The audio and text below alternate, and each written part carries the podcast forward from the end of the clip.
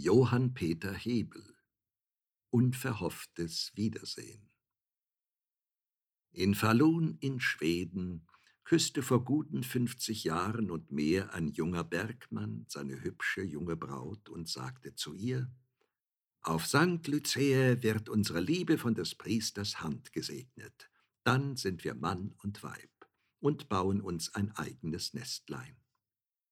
Und Friede und Liebe soll darin wohnen, sagte die schöne Braut mit holdem Lächeln. Denn du bist mein einziges und alles. Und ohne dich möchte ich lieber im Grab sein, als an einem anderen Ort. Als sie aber vor St. Lucia den Pfarrer zum zweiten Mal in der Kirche ausgerufen hatte, so nun jemand Hindernis wüsste anzuzeigen, warum diese Personen nicht möchten ehelich zusammenkommen, da meldete sich der Tod.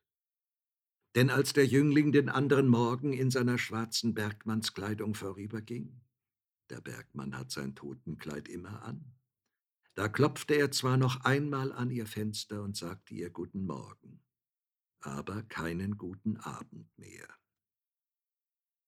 Er kam nimmer aus dem Bergwerk zurück, und sie saumte vergeblich selbigen Morgen ein schwarzes Halstuch mit rotem Band für ihn zum Hochzeitstag.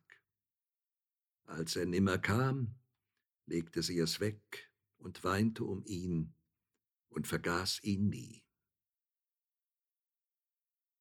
Unterdessen wurde die Stadt Lissabon in Portugal durch ein Erdbeben zerstört und der siebenjährige Krieg ging vorüber, und Kaiser Franz I. starb, und der Jesuitenorden wurde aufgehoben und Polen geteilt, und die Kaiserin Maria Theresia starb.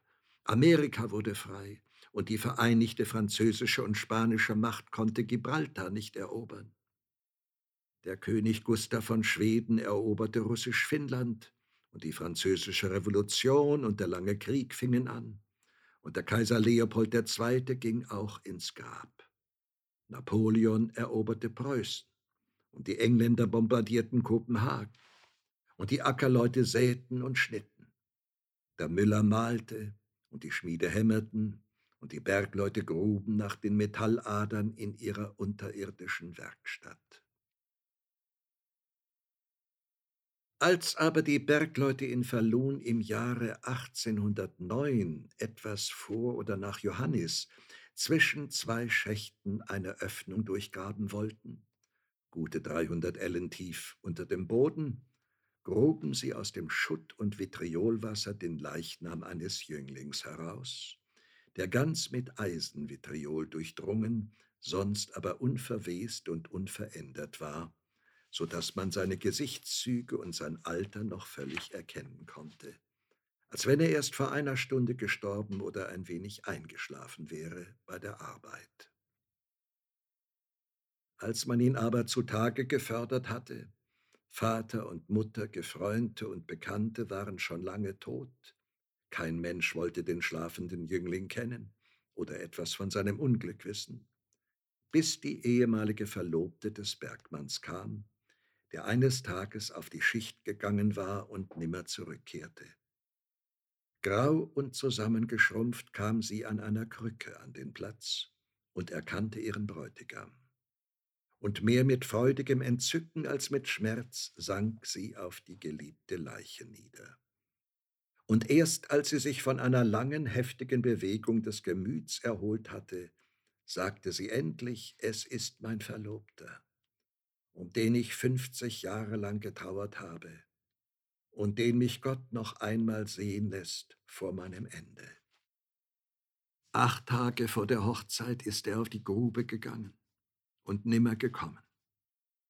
Da wurden die Gemüter aller Umstehenden von Wehmut und Tränen ergriffen, als sie sahen die ehemalige Braut jetzt in der Gestalt des hingewelkten, kraftlosen Alters und den Bräutigam noch in seiner jugendlichen Schöne, und wie in ihrer Brust nach fünfzig Jahren die Flamme der jugendlichen Liebe noch einmal erwachte. Aber er öffnete den Mund nimmer zum Lächeln oder die Augen zum Wiedererkennen.